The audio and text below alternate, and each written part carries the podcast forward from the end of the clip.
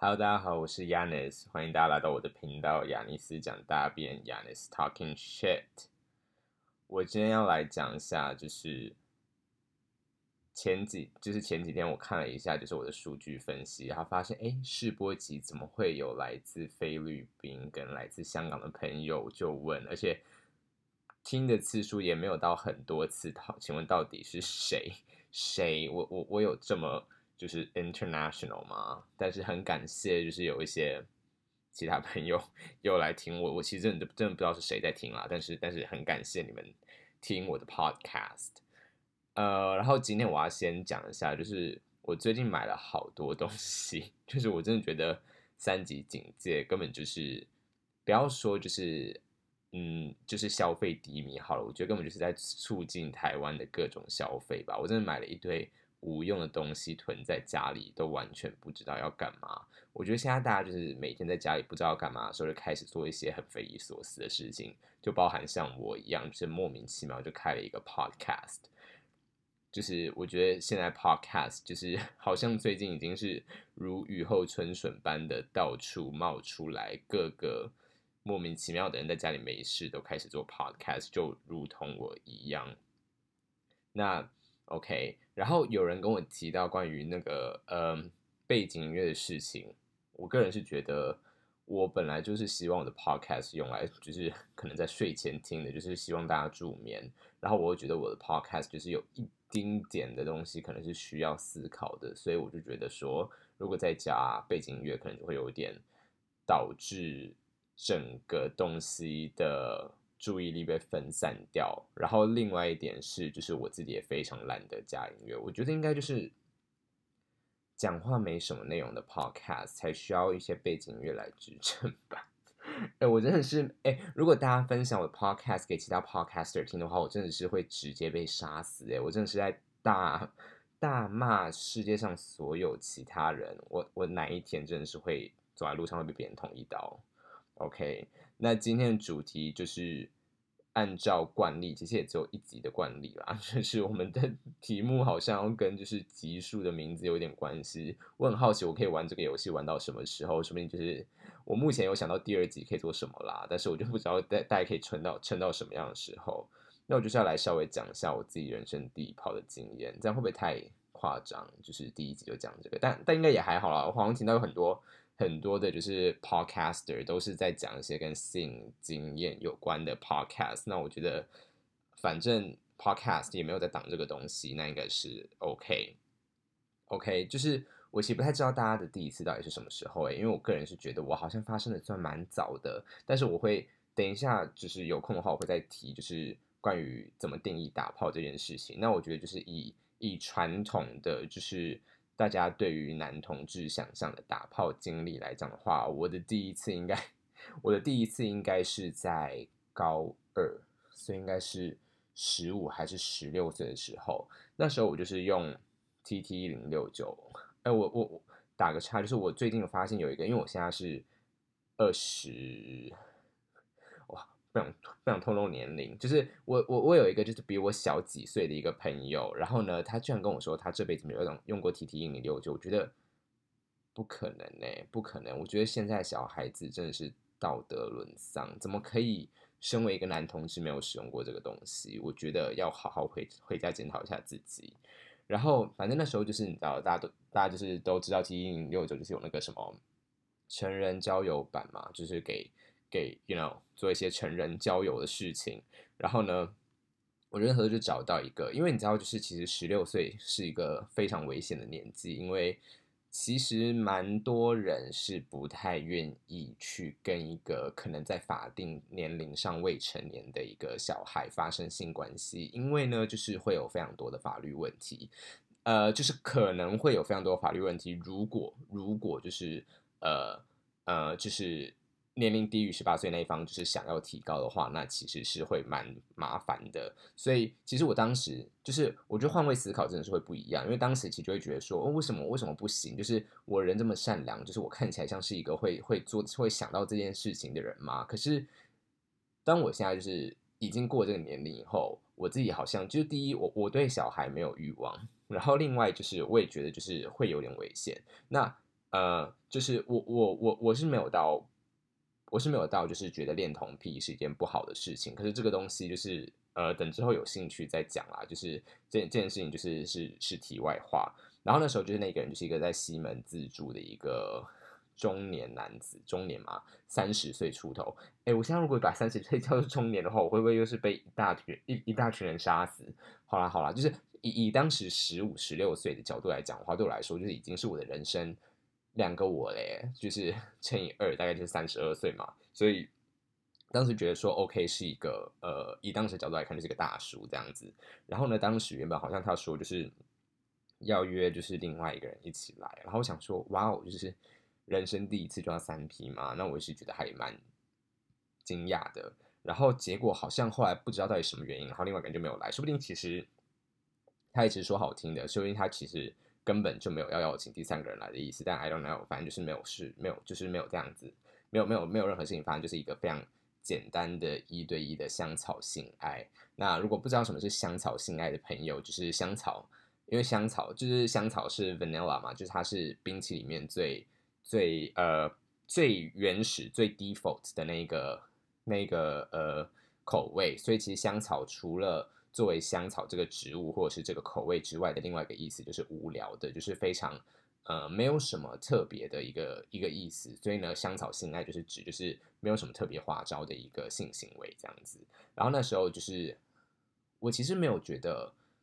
有感到太好，或者是太怎么样的快感？其实我觉得当时会有的快感，单纯只是因为，哦，我好像做了一件对我来说是转大人的事情的那一种兴奋感。但是现在回想起来的话，的话，好像其实当下没有真的感觉到一种在性上面的一种特别的愉悦感。其实我也不知道，因为因为那是人生第一次嘛，所以。其实，在人生第一次的时候，你其实不太知道那个感觉到底是什么，就是可能已经交杂在就是呃，对于第一次的那种兴奋感当中，或者是我误以为第一次的兴奋感其实就是呃性行为所带来的快感之类的。所以呢，其实当时就不太知道。可是后来回想以后，就觉得说应该没有，就是好像其实就是一个非常普通的一个呃肌肤碰撞的一件事情而已。那我后来其实也归纳以后，发现我其实自己对于。对于呃单纯的这种呃衣领，其实是没有什么太大的感觉的。那其实后来就是现在，从当时到现在也已经过了很久。而且 by the way，就是刚当时那一个人其实也没有到非常帅，就是也没有到身材非常好。我觉得当时那个时候，好像大家对于身材的追求还没有到现在的这么夸张，所以其实当时就已经觉得那样那样已经算还 OK 了啦。然后，嗯，我这几年来就是。一直在思考一件事情，就是包含说我自己结合自己的经历以及自己所学到的一些东西以后，就开始在思考说，其实我个人好像真的对于就是衣领这件事情，没有到太太 fancy，就是没有到太太觉得这件事情是一件呃非常好或者是非常必要的事情。对我来说，两者都不是。然后嗯，其实我后来就觉得说，嗯，为什么？为什么要？为什么一定要？或者是为什么性行为打炮这件事情一定要包含？就是一个呃，或者是对于男同志来讲的性行为一定要包含一个生殖器插入到另外一个人的肛门当中，这样子的行为才可以被称上性行为呢？那我自己对于这件事情，其实后来就是当时没有到特别深入思考，但是后来去学了一些跟性别研究相关的东西以后，就发现这件事情其实还蛮吊诡的。因为，嗯，其实这种这种想法就是认为说，呃，性行为就是有一种，呃，一个凸出来的阳具要插入到一个就是凹进去的洞的这种想法，其实是非常的来自于异性恋。然后，其实这种想法其实就很像是同性恋在模仿异性恋的性行为的一种呃事情。那这里就带到就是我们这一这一这一个。这一集的另外一个主题的另外一个名词叫做性脚本。那性脚本其实是一个社会学的理论，它是呃 John Gagnon 跟 William Simon 他们在一九七三年的时候提出来的一个概念。他们就是觉得说，其实呃人类的性行为，或者是嗯我们现代的性行为，其实都有一个固定的脚本，就是这个脚本会告诉你说，你应该要怎么样的做，它才能被称上为性行为，或者是。它才能被称上是一个好的性行为。就是我们会区分好跟坏，或者是正常或异常，或者是传统跟嗯非传统、主流跟非主流之类的。那当你的性行为只要偏离了这种正常的行为的时候呢，其实你就会被大家质疑，不管是大家还是你自我。也会质疑说，我是不是变态？我是不是不应该这么做？其实我这样做，其实是不是没有人跟我一样？然后我这样做很怪。可是因为性知识又是一个比较禁忌的知识，所以其实大家没有太多的资源可以去看到呃不一样的面向。当然，当然最近对最近这年对对性的开放，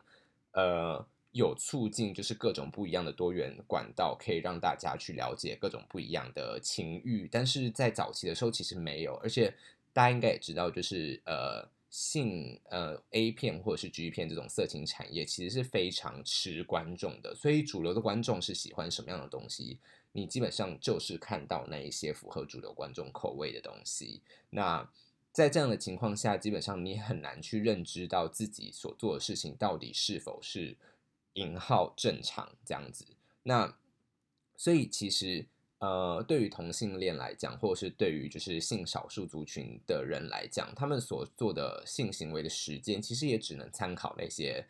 他们从小被教到大，不管是从电影，或者是从呃学校的健康教育课，或是各种情况来讲，所所认知到的那一种性行为，而我们会根据这样子的东西以后，呃，根据这样的东西作为基础，然后建立起我们自己对于这一套。呃，性的知识体系，那这样建立起来知识体系以后，我们就会尝试在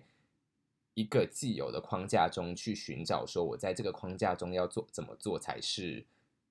开心的或是对的。当你自己去符合一些期待的时候，你自己就会觉得我好像在这个期待中获得了满足。例如说，呃，嗯，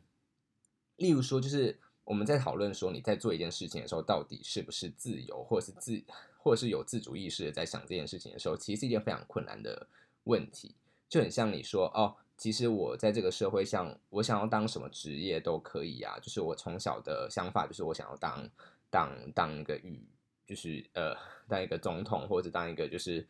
我刚突然想讲成宇航员，宇航员，但他发现那是中国用语，从台湾叫做呃太空人之类的。但是其实你真的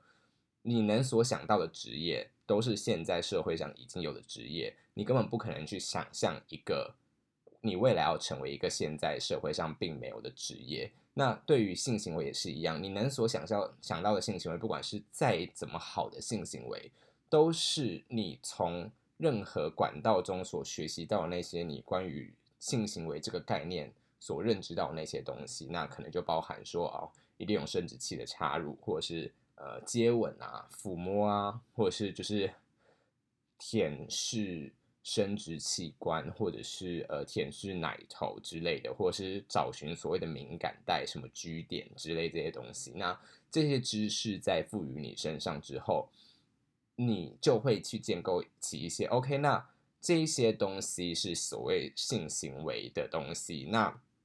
我就是要在这一些东西当中去寻找出去，去做出一些事情。那其实你其实就已经在按照的所谓的性行为的脚本在做事情了，就是已经有个脚本写在那边了。就是说，一个正常的性行为，一个合理的性行为，就是大概要进行多少分钟，然后呢，你会有前戏。那你有前戏以后呢？你要干嘛？然后 OK，大家会宣导我们要戴套，那我们就是戴套。那戴套以后呢，就是 OK。如果你如果你遇到这个情况，例如说你你没有办法勃起，那你就是吃威尔刚之类这些东西，都是一个已经既定的知识在那边。你把这个知识套用在你每一次的性行为身上的话，你真的可以说你是按照自己的想法去做事吗？而且你当你完成这一套行为，就是以男同志来讲，或者以男性。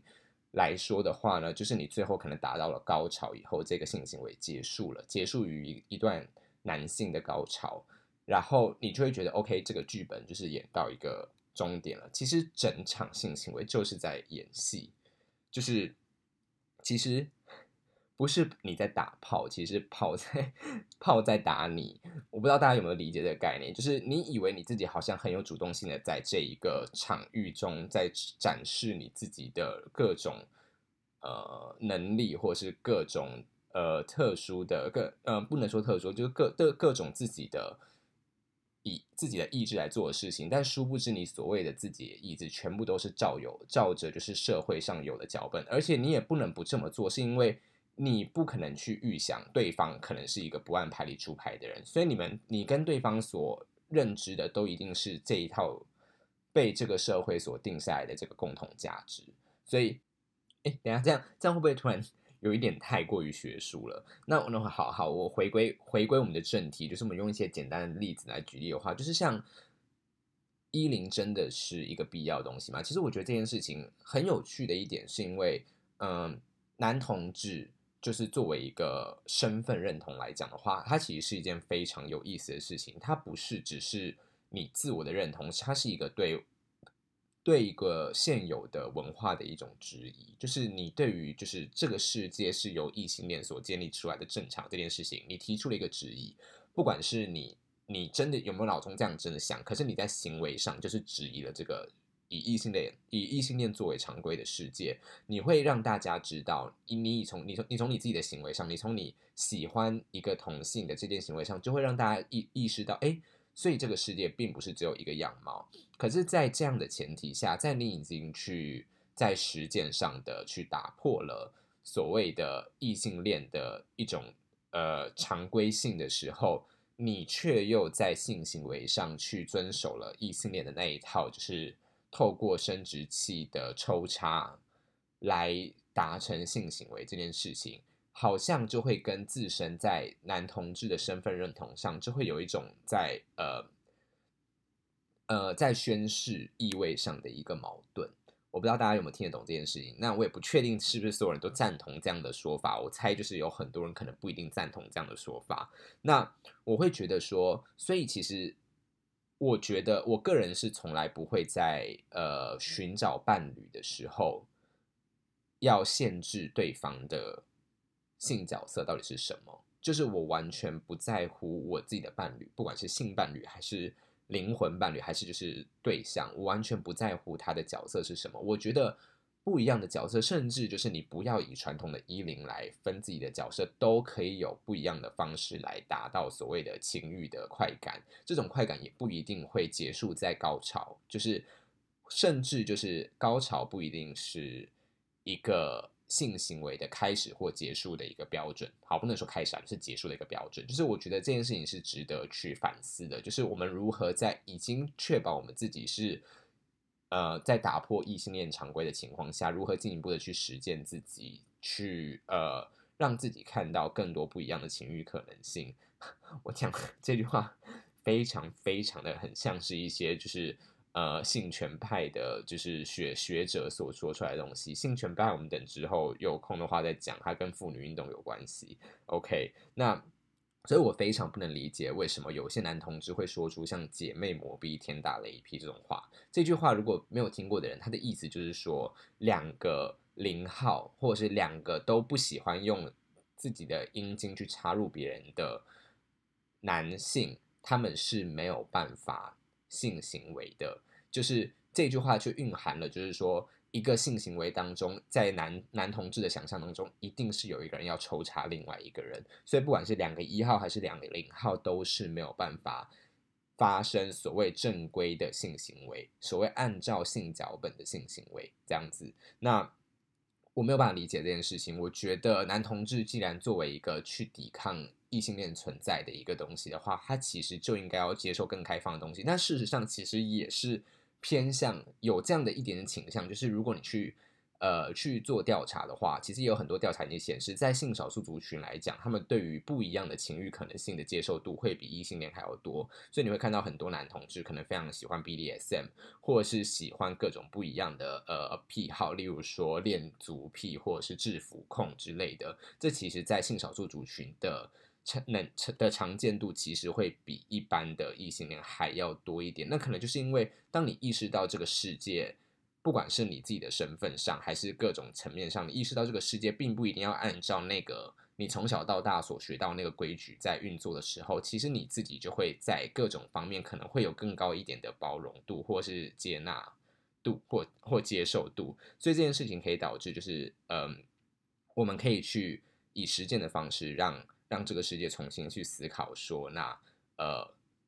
正常真的这么正常吗？还是其实有不一样的可能性？那除了性性性脚本以外，其实要它还有很多衍生的概念，比如说性别脚本或者是恋爱脚本。那性别脚本其实意意思就是每个性别被规定说你应该要怎么做，就是你以为你自己打篮球是因为你真的很喜欢吗？就是就是我我现在是在对异性恋男生说话，就是。你以为自己打篮球是真的，因为篮球就是男生天生生物上就喜欢的东西吗？其实可能并不是这样想的，其实可能有很大一部分是因为来自于你从小你的同才。就是或者是老师都会鼓励男生去进行这样的活动，久而久之，你就被培养出来一种 OK 这个东西，我在这个场域中有获得成就感，就代表说我喜欢这种东西的这一种想象。那这种想象你就会被内化成以以为是你本身的东西。那其实你也是按照一个社会的脚本在运作。那恋爱脚本也很酷，就是恋爱脚本的话，就是那种